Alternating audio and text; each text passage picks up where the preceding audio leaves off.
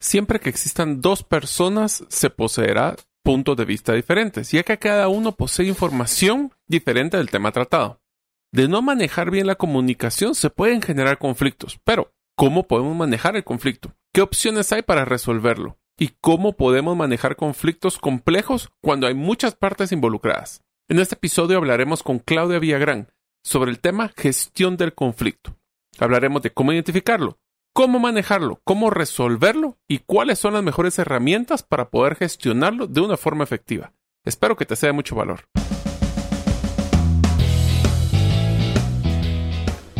Bienvenidos al podcast Gerente de los Sueños, donde le brindamos las herramientas prácticas, competencias e inspiración para que los líderes de impacto cumplan sus sueños.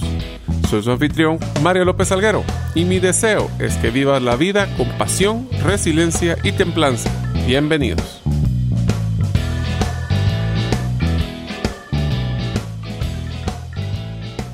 Hola amigos, bienvenidos al episodio número 87 del podcast Gerente de los Sueños. Mi nombre es Mario López Salguero y hace un año tuve un accidente de moto que casi me costó la vida. Durante este tiempo tuve varios procedimientos quirúrgicos y procesos de recuperación. Aproveché el día del aniversario a ser agradecido con los miembros de la policía y bomberos que a través de su trabajo me salvaron la vida llevándoles un almuerzo. Les recomiendo que si alguien los apoya, aun cuando sea su trabajo, seamos agradecidos y demostrémoslo. Deseo agradecerte que nos escuches el día de hoy. Si todavía no eres parte de la comunidad de los sueños, puedes hacerlo suscribiéndote a nuestros correos electrónicos ingresando a la página gerentedelosueños.com o a través de nuestro listado de difusión en WhatsApp enviando tu nombre al más 502 más 502 para aquellos que nos escuchan fuera de las fronteras de Guatemala y el número celular 5017 1018. Repito, 5017 1018. El día de hoy vamos a tener el gran honor de entrevistar a Claudia Villagrán. Ella es psicóloga con maestría en educación universitaria y pensum cerrado en gestión pública, con especialidad en análisis y transformación de conflictos de la OEA y andrología, enseñanza para adultos, por TDR de Estados Unidos. Actualmente es coordinadora general del Centro de Desarrollo Rural, ex subsecretaria de Resolución de Conflictos de la Secretaría de Asuntos Agrarios de la Presidencia de la República para el periodo 2004 al 2008. Es ex coordinadora de proyectos de política social y económica de la Fundación Konrad Adenauer. Es docente universitaria especializada en análisis político y transformación de conflictos consultora nacional e internacional de la Misión de la Paz de la OEA en Colombia y analista de conflicto para Safe World Londres y actualmente coordinadora del equipo de procesos de análisis de conflictividad en Honduras con USAID. Entre sus tres éxitos, eh, ella detalla el reconocimiento nacional e internacional como especialista en análisis y transformación de conflictos sociales. Lleva 14 años de creación y coordinación del Centro del Desarrollo Rural, CEDER, y es 22 años de docencia en la universidad de una forma ininterrumpida. Posee tres hijos y dos nietos hermosos. Le encanta hacer joyería de resina y porcelana fría y disfruta bailar salsa y bachata. También, pues obviamente, como se darán cuenta, le apasiona su familia. Así que si ustedes quieren contactarla, pueden hacerlo a través de su correo villagran.claudia.gmail.com. Ahora entremos a nuestro episodio. Hola amigos, bienvenidos a un nuevo episodio del podcast Gerente de los Sueños, donde le brindamos herramientas prácticas y competencias gerenciales para que ustedes como líderes de impacto alcancen sus sueños. En este episodio vamos a tener un tema que es sumamente importante porque es algo que seguramente en nuestra vida vamos a tener que manejar, que es el conflicto.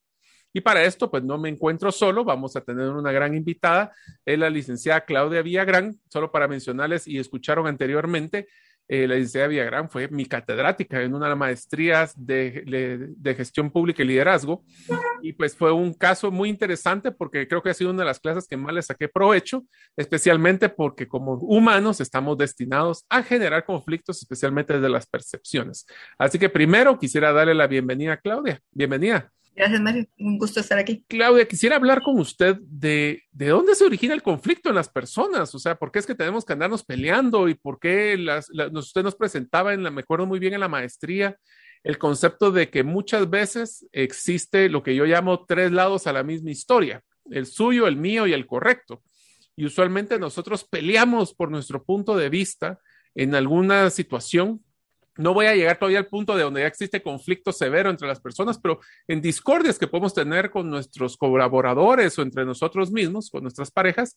Y todo se basa porque yo estoy claro que, o estoy seguro que sé la verdad, pero es una verdad parcial y necesito crear ese como medio de comunicación para, yo creo, yo creo que una de las mejores formas de decirlo es la empatía para poder entender qué está viendo la otra persona. ¿Qué es lo que usted pone como base? Cuando, porque primero que nos cuente un poquito cómo ha sido su desarrollo en este mundo del conflicto y qué es lo que usted está viendo como de las bases del conflicto en nuestra vida. Eh, a ver, básicamente yo empecé con este tema del conflicto a raíz de un proceso de formación que tuvo la Organización de Estados Americanos en, Guatemala, eh, con el fin de, del conflicto armado interno, digamos, todo el proceso de transición entre, entre las organizaciones eh, internacionales que vinieron a verificar la situación de la firma de los acuerdos y generaron un proceso formativo para, para personas que estábamos en el mundo académico o en el mundo de las ONGs.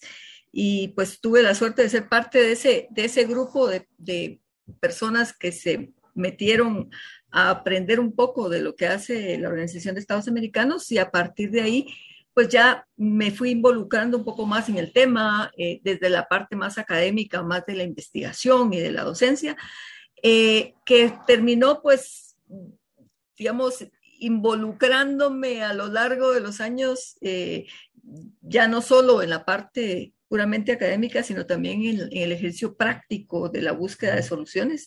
Y a partir de ahí, pues ya, ya son bastantes años de estar involucrada en este, en este tema eh, de tratar de encontrar formas pacíficas, formas dialogadas, en que las personas puedan encontrar soluciones a los conflictos que, como suelo decir yo, son parte de la naturaleza humana, ¿verdad? O sea, surgen porque somos humanos y entramos en relación con otra persona. Si, si viviéramos aislados y, y sin comunicación con el mundo exterior, pues probablemente seríamos personas que viviríamos muy tranquilas, pero tal vez también un poco aburridas. Yo creo que nos eh, pelearíamos con mí mismo. Seguramente. Eh, pero el, en el momento en que entramos en relación con alguien, eh, yo digo, aparece el germen del conflicto, ¿verdad? Es decir, es a partir de que entramos en ese contacto humano, pues obviamente en algún momento vamos a tener desacuerdos, en algún momento yo voy a querer lo mismo que quiere esa persona o lo voy a querer diferente a lo que la persona quisiera que fuera. Eh, tenemos intereses, tenemos necesidades que son diversas, ¿no? Y, a partir de ahí, pues obviamente en algún momento vamos a tener eh, que discutir, que debatir o incluso que...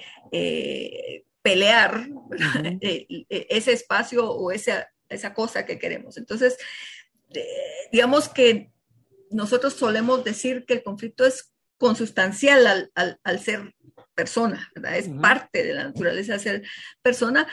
Lo que nos diferencia quizá es la forma en que abordamos esos conflictos, ¿verdad? O sea, hay personas que los abordan platicadito, de buen modo, eh, tranquilos. Hay otras personas que utilizan métodos más agresivos y hay quienes incluso se van hasta la violencia como forma de buscar una solución. Entonces va a depender muchísimo de, la forma de abordaje en que ese conflicto se resuelva fácilmente o que terminemos yéndonos, eh, bueno, hasta la guerra, ¿no?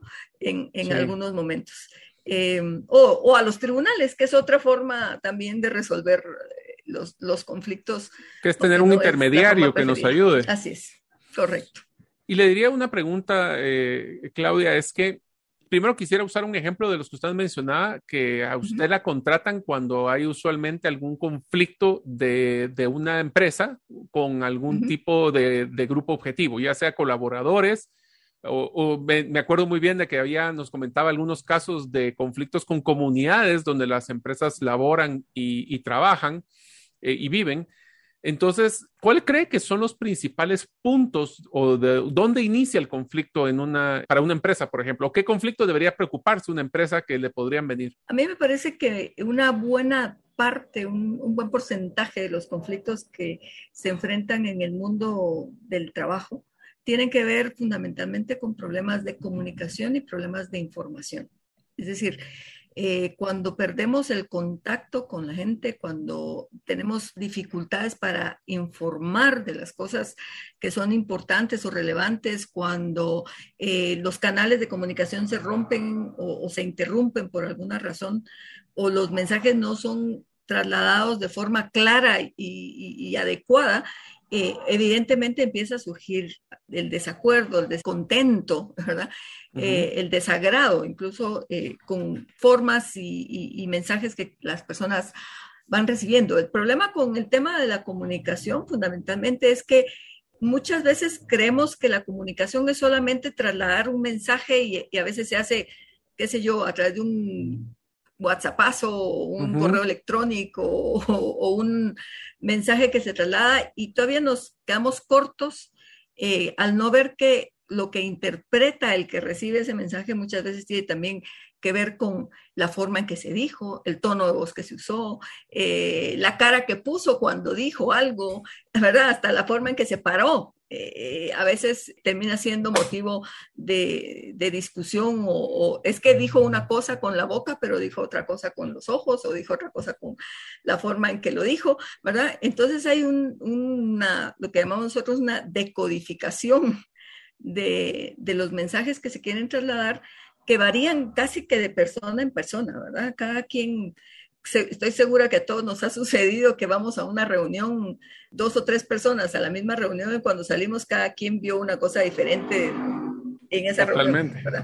Totalmente. Eh, y, tiene que ver pues con esas, con eso que percibimos, con eso que entendemos, con eso que decodificamos que, que, se quiso decir y que a veces está muy cargado de mensajes no verbales, ¿verdad? Una cosa es lo que decimos con palabras y otra cosa es lo que decimos con todo el resto de nuestro cuerpo muchas veces. Y ahí radica una de las raíces más frecuentes, digamos, de los, de los conflictos eh, entre compañeros de trabajo, entre, Inclusive estoy apuntando aquí de que realmente esto también se basa en, a través de esa comunicación, también afecta las expectativas que está esperando las personas de, de, lo que está sucediendo. Hablemos a nivel general, y también afecta la falta de congruencia que existe entre el canal, el mensaje, el canal, la persona y todo lo que tiene que ver alrededor de esto.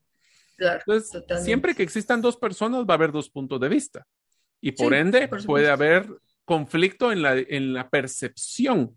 ¿Cómo podemos mejorar esa percepción o cómo podemos, hablemos, integrar las percepciones que pueden tener las personas de un punto de vista? Esto es lo que famoso, lo, vemos como que si lo veo de frente es un, cubo, es un cuadrado, pero si lo miro de lado es, un, es otra forma.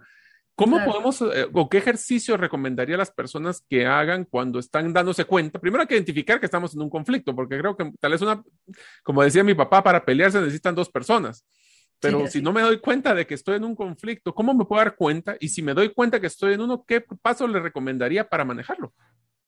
Bueno, yo creo que una de las señales inequívocas de que estamos en un conflicto es el cambio en la forma de relacionarnos. Eh, así como, como dije al principio que eh, la relación es lo que genera la posibilidad o el potencial para el conflicto, también es la relación lo que primero se daña y lo que de último se arregla en, un conflicto, ¿verdad? La gente puede incluso en algún momento encontrar la solución al conflicto, pero todavía quedar lastimada, eh, herida emocionalmente, resentida en algunos casos. Entonces, yo creo que una de las primeras señales es, es que cambia la forma en que nos relacionamos, cambia el tono de voz que, con la que nos dirigimos a la persona, a veces hasta cambia la distancia física a la que nos queremos sentar en relación con el otro, eh, cambia eh, el lenguaje que usamos, eh, el tiempo que pasamos con la persona, tal vez era nuestro mejor amigo y pasábamos cada minuto libre uno a la par del otro y de repente ya no queremos estar juntos,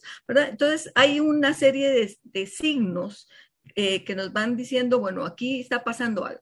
Si es un conflicto es algo peor que un conflicto, pero algo está pasando, algo, algo está incomodando esta, eh, esta relación. Entonces, eh, a partir de ahí, me parece que uno de, las, de los errores que muchas veces cometemos es, es considerar que lo que yo estoy percibiendo es lo que ocurre. Y la verdad es que las percepciones son parte de lo que ocurre, pero no son todo lo que ocurre porque resulta que la otra persona o las otras personas perciben también algo en relación al hecho ocurrido, pero no siempre coincide con lo que yo estoy percibiendo. Es algo así como tú decías. Hay un famoso, una famosa imagen que imagino algunos habrán visto de un elefante en donde se acercan varios ciegos, ¿no? Y, los ciegos empiezan a tocar el elefante desde diferentes partes y entonces uno dice, bueno, este parece una culebra porque le está tocando el, la trompa, la nariz, ¿no? La trompa al elefante, o esto parece un árbol porque le está tocando la pata, ¿verdad? Eh, o esto parece, no sé, un cocodrilo porque le está tocando la piel. Entonces, cada persona se está imaginando lo que es, pero en realidad, eh, hasta no conversar, hasta no tratar de indagar cuál es la percepción de la otra persona respecto al hecho que, compartimos y que convivimos, eh, es imposible empezar a buscar soluciones. Una de las primeras cosas que tenemos que tratar de, eh, de construir es una, una verdad que acomode las percepciones de todos. ¿no? Eh, yo suelo decir que las percepciones, el problema que tienen es que se convierten en la verdad individual. Eso es lo que yo vi y esa es mi verdad y, a mí nadie me va a sacar de esto porque fue lo que yo vi. Pero la otra persona está haciendo lo mismo. Y hasta que no logramos entender esos matices, esas diferencias, esos, um, esas cosas que quizá la otra persona percibió que no fueron nunca mi intención o que, o que no, no tenían el propósito que esta persona le dio o, le, interpretó que tenía un gesto, una mirada. Entonces, lo primero que tenemos que hacer es hablar de eso, hablar, a ver, ¿qué fue lo que percibí? ¿Qué percibiste y por qué no lo percibí yo? ¿Qué fue lo que me faltó a mí de ver que hace que estés tan molesto, tan, tan enojado? Entonces hay, hay un primer proceso, digamos, de tratar de, generar activamente, una verdad, ¿no? ¿verdad? Sí, y de, de, crear y de construir una verdad en donde cada una de las partes en el conflicto se vea reflejada. Ah, ah sí, eso que, que, tenemos ahí enfrente, yo puedo empatizar con eso, puedo comprender eso precisamente porque tiene parte de lo que yo entendí, de lo que yo viví, de lo que yo percibí. Y el otro dice exactamente lo mismo. Y a partir de que construimos esa nueva criatura, digámosle así, eh, entonces podemos empezar a ver cómo, cómo hay que alimentarla, cómo hay que hacerla desaparecer o lo que sea que tengamos que hacer para poderla, para poderla abordar. Pero mientras cada uno esté, eh, como decimos usualmente en el lenguaje cotidiano, sentado en su macho, ¿verdad? Cada quien esté metido en su en su asunto y no quiera salir de ahí, pues resulta totalmente inviable la posibilidad de, encontrar soluciones. Aquí estaba apuntando de que obviamente eh, estamos entendiendo de que para poder empezar a poder solucionar un, conflicto, porque solo estamos iniciando, tenemos que escuchar activamente, que es escuchar más de lo que yo hablo, eh, compartir la percepción de cada participante de qué es lo que están entendiendo y cómo lo pueden, eh, como esa verdad conjunta que usted mencionaba. También estábamos viendo como que el siguiente paso sería como definir en conjunto qué pasos son los que deberíamos de seguir para poder solucionarlo.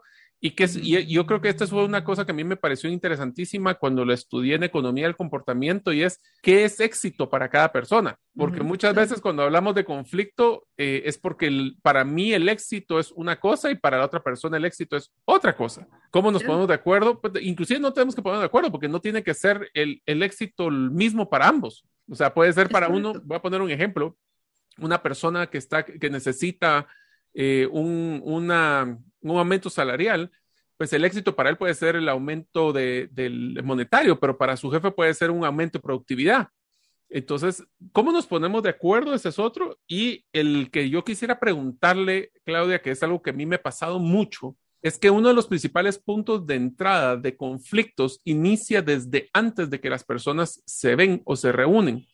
Y eso se basa en el concepto del contexto de emocional, de, de su equipaje emocional o de los contextos anteriores, de la experiencia que las personas han vivido en su pasado y entonces desde que entran eso de que no hay química o que las personas no, no, como que no, no, se siente caen mal desde el inicio o que miren este, vamos a hablar de una negociación de precio y, y, desde antes yo sé que esta persona me ha contado que es una negociadora muy dura, entonces desde antes ya vengo con una, como una percepción. ¿Le ha pasado eso? Sí, definitivamente.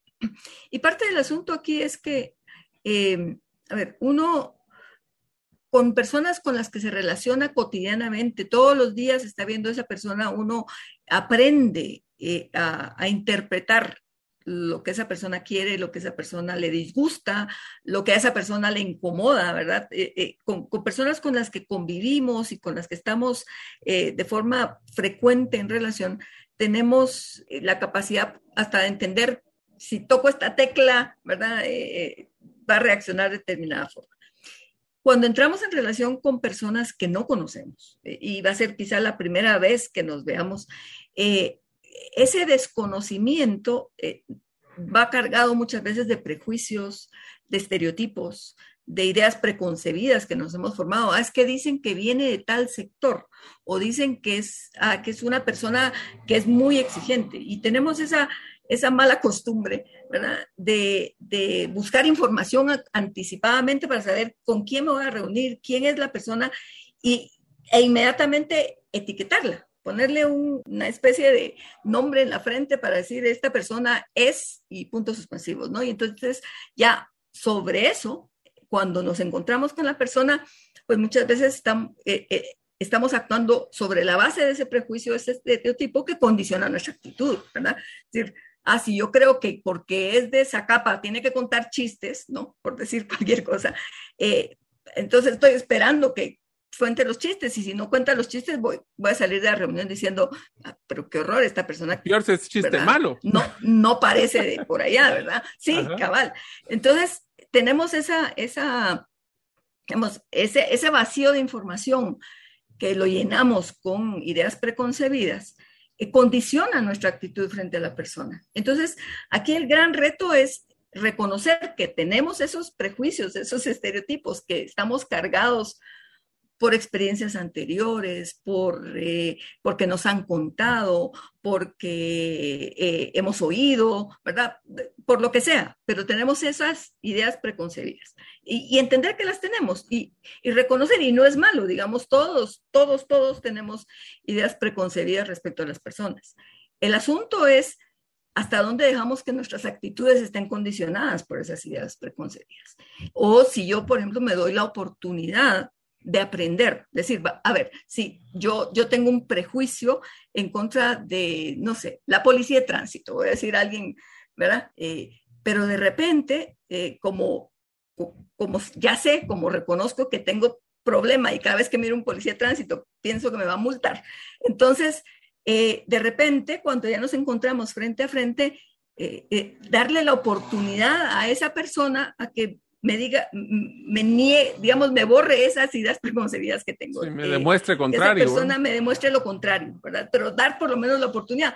Puede ser que no suceda, puede ser que me reafirme el prejuicio que yo traía, pero por lo menos tengo que darle el chance o, darme el chance yo, ¿verdad? La oportunidad de aprender, de darle la oportunidad de hablar, de, de, permitir que me demuestre que, que es alguien que va más allá de esa etiqueta que yo le estoy poniendo. Y creo que eso, eh, eso muchas veces rompe con esquemas que tenemos, esquemas mentales, ¿verdad?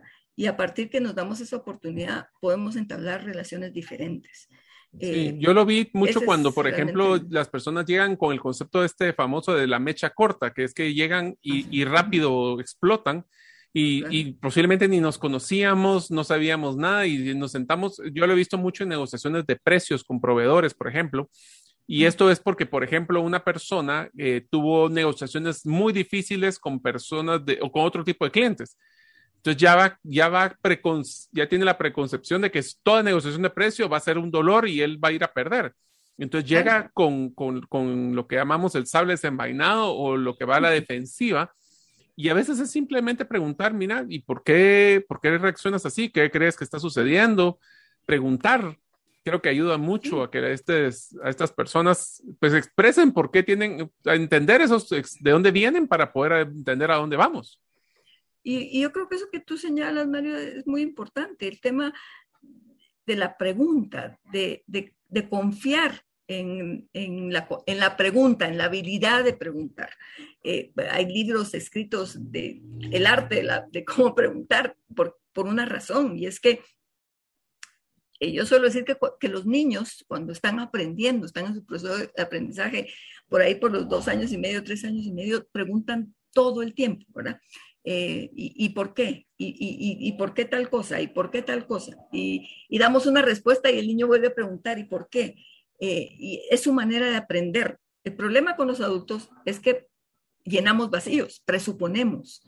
Tal vez no sabemos, pero nos da vergüenza que sepan que no sabemos, entonces mejor no decimos nada y construimos una explicación para ese vacío de información que tenemos y hemos perdido entonces por, como digo, a veces por vergüenza, a veces por, por querernos hacer eh, que lo sabelo todo, digamos, eh, a veces porque de verdad no sabemos cómo hacerlo, pero, pero preguntar es la vía más rápida para llegar a la solución, ¿verdad? Entender qué está pensando la otra persona, por qué lo está pensando, qué está creyendo, profundizar en esas, en esas ideas que, que tiene la persona eh, sobre lo que está ocurriendo, es, de verdad es una fórmula simplísima para encontrar el para llegar al fondo del asunto. Es suponer y llenar vacíos y, hacer, eh, sí, ¿verdad?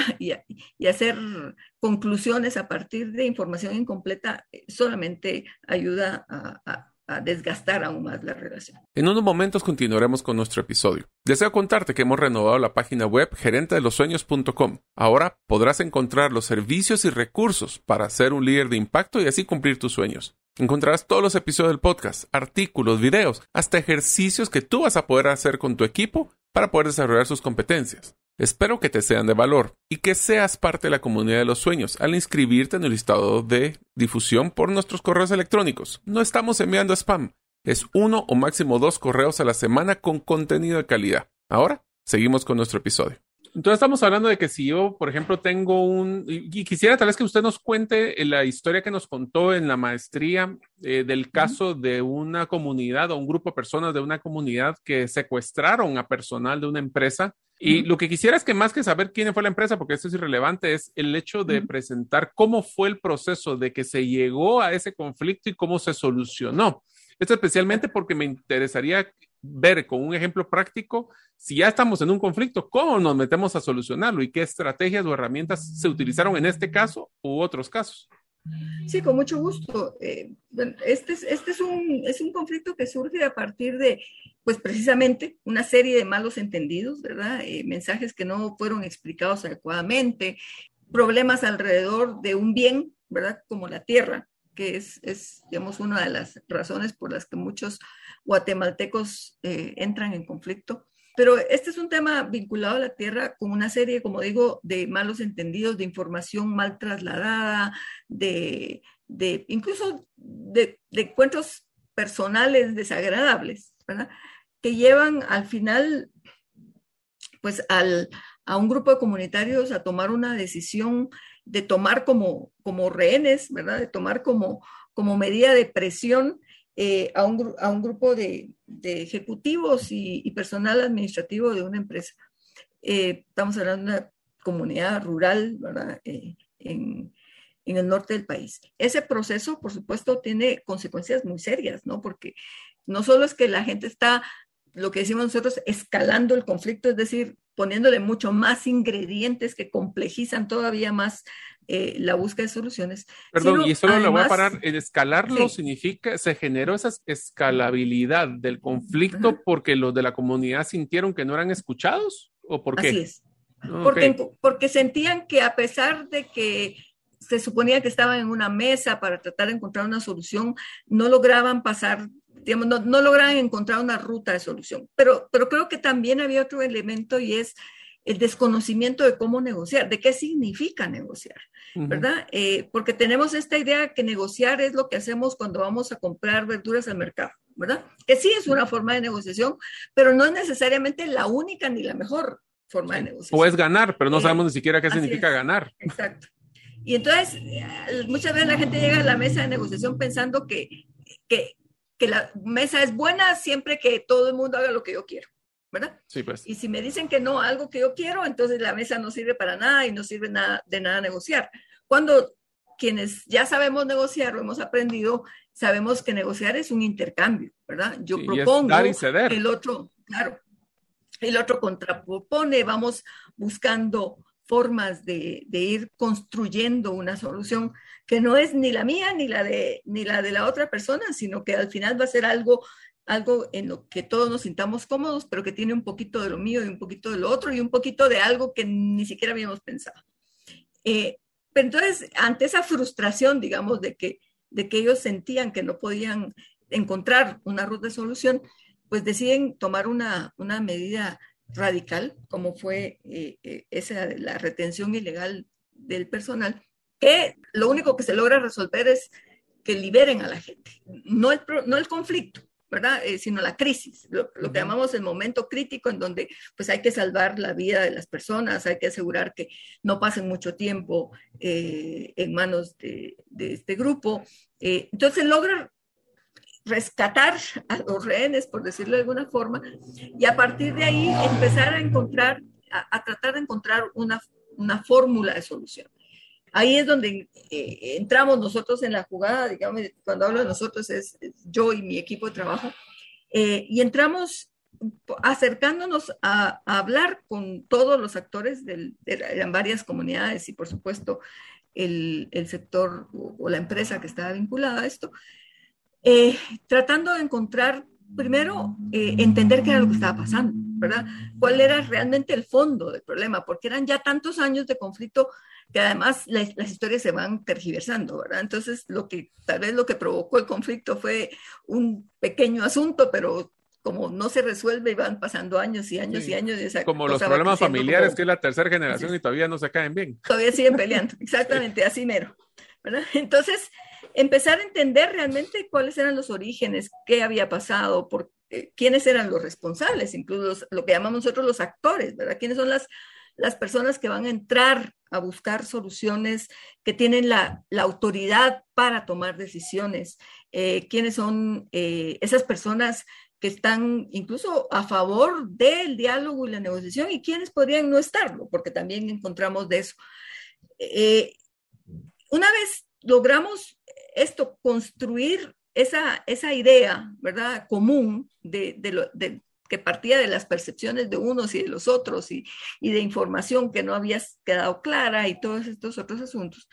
Entonces ya definimos sentarnos a una mesa de negociación. Ahora, previo a sentarnos a la mesa de negociación, lo que tuvimos que hacer fue hacer procesos de capacitación.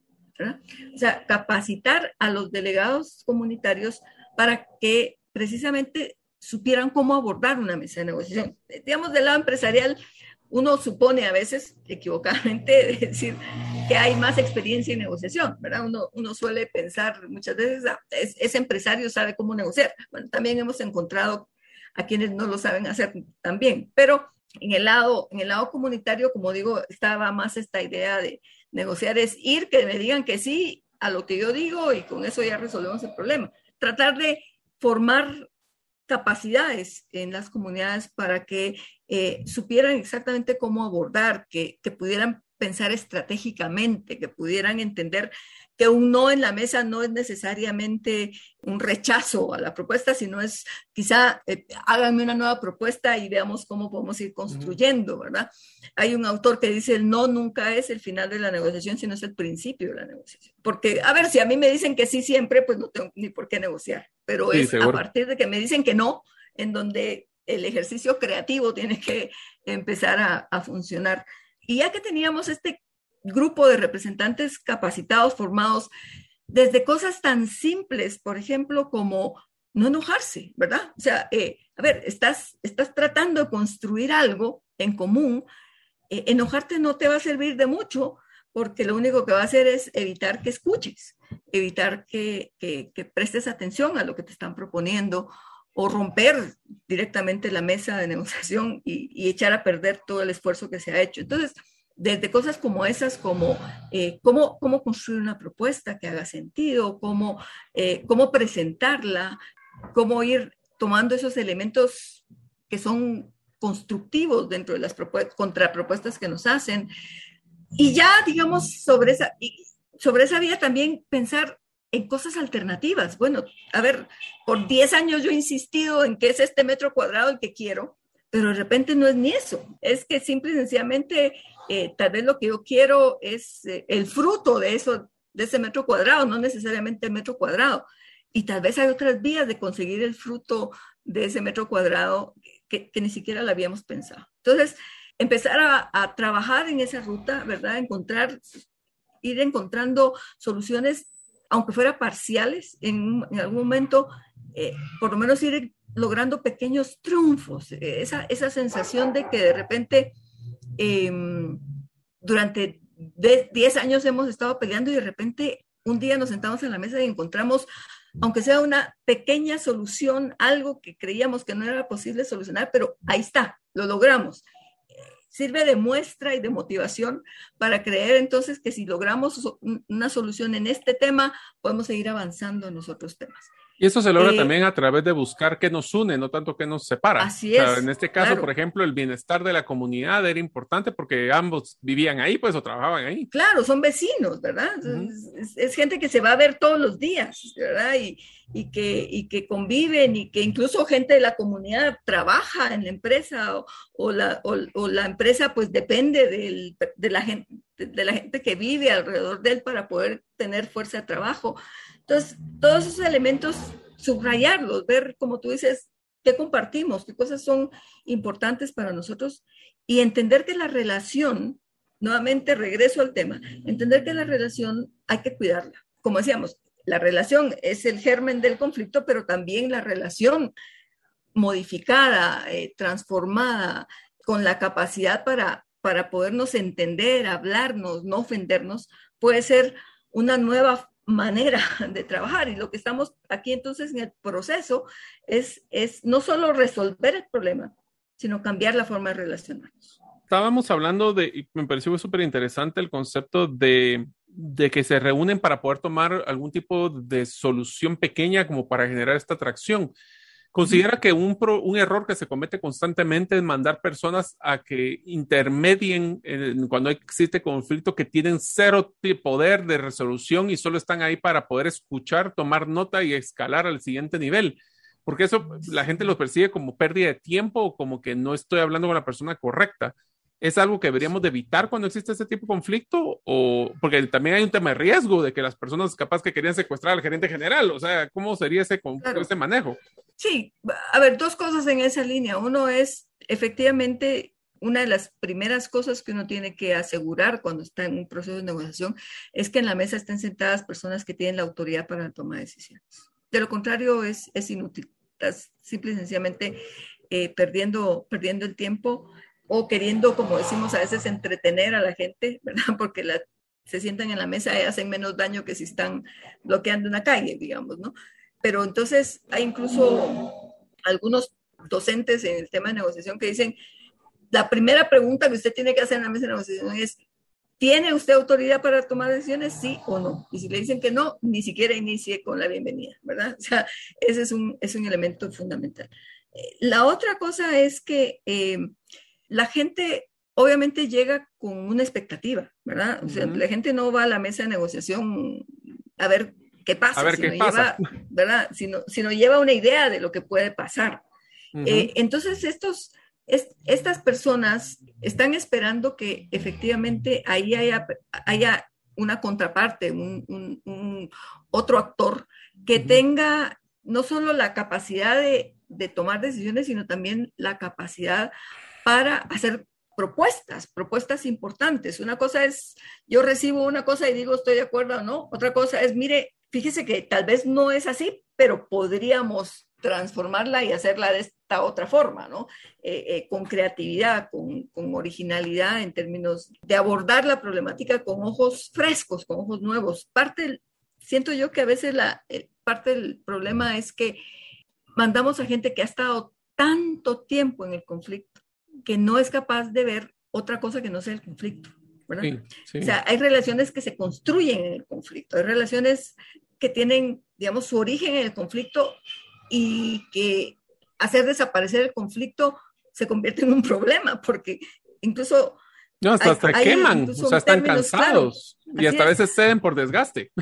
Así es, hay algo que se llama la identidad en el conflicto, que quiere decir, yo me identifico porque estamos peleando, pero una vez ya no estemos peleando, pierdo la identidad grupal o pierdo la identidad colectiva, ¿verdad? Entonces, a veces eh, eh, el conflicto es un elemento también, eh, funciona como una goma, como una especie de pegamento que une grupos, ¿verdad? mientras todos estamos peleando contra aquel, todos somos cuates. Pero cuando dejamos de pelear con aquel, el grupo se desintegra. ¿Verdad? Y empezamos a tener problemas entre nosotros. Porque puede existir hasta, hasta intereses dentro de los grupos diferentes. Por eso es que ponerse de acuerdo en el qué es éxito es tan importante para cada uno de los dos grupos, porque entre los propios grupos pueden tener diferencias.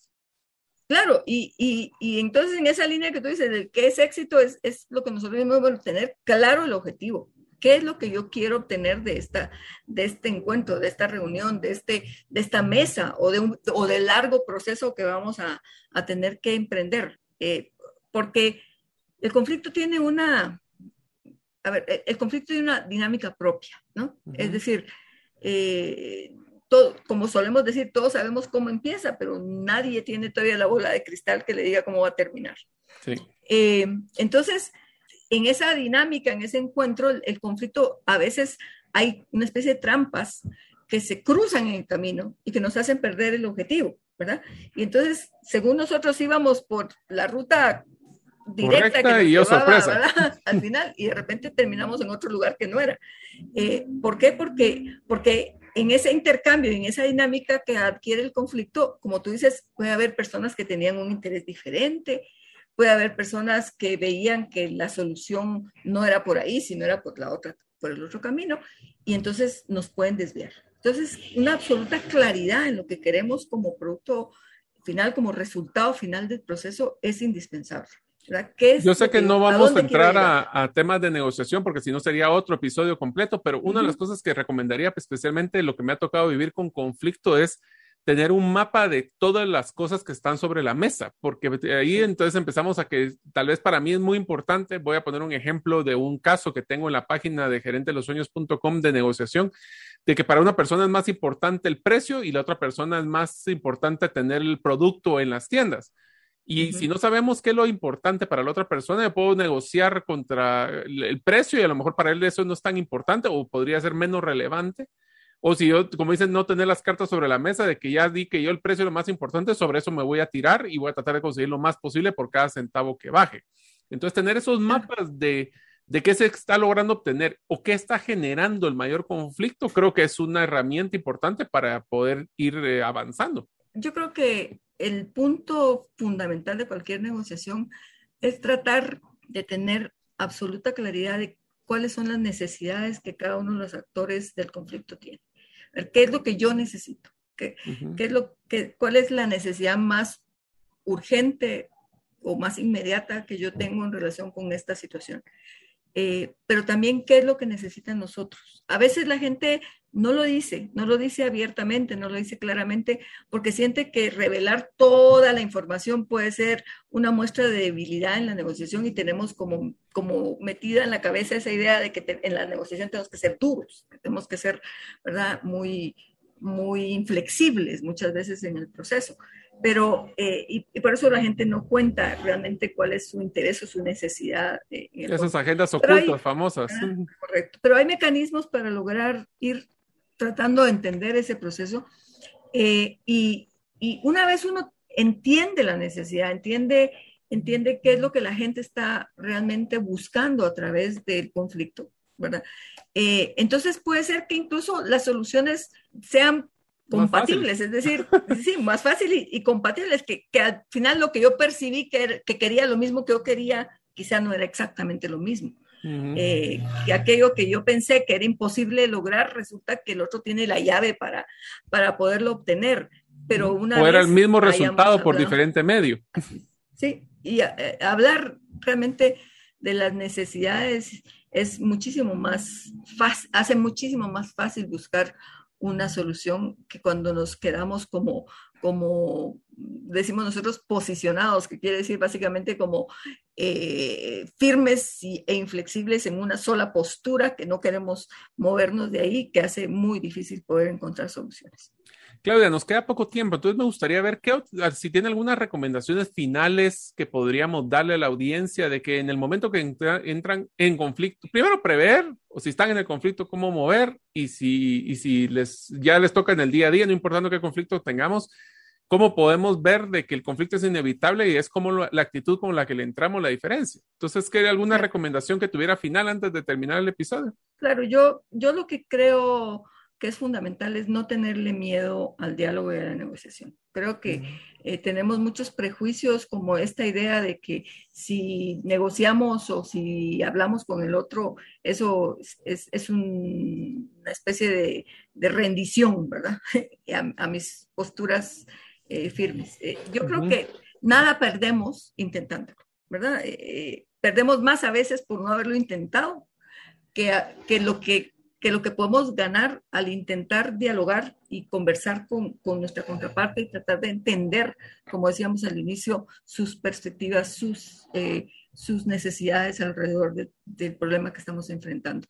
Eh, tener la capacidad entonces para, para estar siempre abiertos a la cooperación, ¿verdad? Siempre a, a tratemos de construir algo juntos, veamos la ruta, especialmente cuando valoramos mucho la relación cuando para nosotros ese cliente, ese, ese colaborador, eh, ese compañero de trabajo es una persona que realmente a la que yo aprecio, a la que yo quiero y que el conflicto nos está dañando, ¿verdad? Especialmente en esos casos, apostarle al diálogo y la negociación siempre es una buena, una buena idea. Y, y sí, la prevención es importante. afortunadamente, eh, muchos conflictos se pueden resolver fácilmente con, con alguien que muestre interés, que muestre eh, disponibilidad para escuchar, para, para entender lo que está sucediendo, pero sobre todo creo yo que dejar por fuera las opciones violentas debería ser un principio básico. La violencia nunca ha resuelto nada, solo agrava cosas, así que hablar. Hablar, hablar y hablar. Licenciada y escuchar mucho. Sí, escuchar más de lo que hablamos, en realidad, es mantener los canales abiertos. Elisa Clara Begarán, quiero agradecerle realmente este tema de conflicto. Creo que podríamos hacer varios episodios porque hay mucho que hablar, especialmente de cómo poder ir avanzando y solucionando, pero ya hablamos de comunicación, el poder ser flexibles, el hacer escucha activa. Así que hay muchos temas que vamos a poder sacarle provecho. Le deseo agradecer por el tiempo que realmente usted nos pudo dedicar el día de hoy. Y pues muchísimas gracias, esperando poder invitarla en un futuro. Así que la dejo que se despida de la audiencia y muchísimas gracias. Pues gracias a todos, gracias a la audiencia, gracias Mario por la invitación y por supuesto estamos a la orden siempre. Es un pues gusto muchísimas gracias, licenciados. Para todos ustedes, espero que les haya llamado la atención y la próxima vez que tengan un conflicto, escuchen de nuevo el episodio. Ahí van a encontrar más de alguna, alguna eh, parte que les vaya a llamar la atención, que podrían aplicar. Así que espero verlos en el próximo episodio, el podcast Gerente de los Sueños. Gracias por escuchar el episodio de hoy de Gerente de los Sueños. Recuerda que para lograr cumplir tus sueños solo debes de ponerle fecha y tomar acción. Las notas y material complementario de cada episodio puedes encontrarlo en la página gerentedelosueños.com. La música que han escuchado es Feeling Good de Kevin MacLeod y pueden encontrarla en incompetech.com. Hasta la próxima y que sigamos haciendo nuestros sueños una realidad.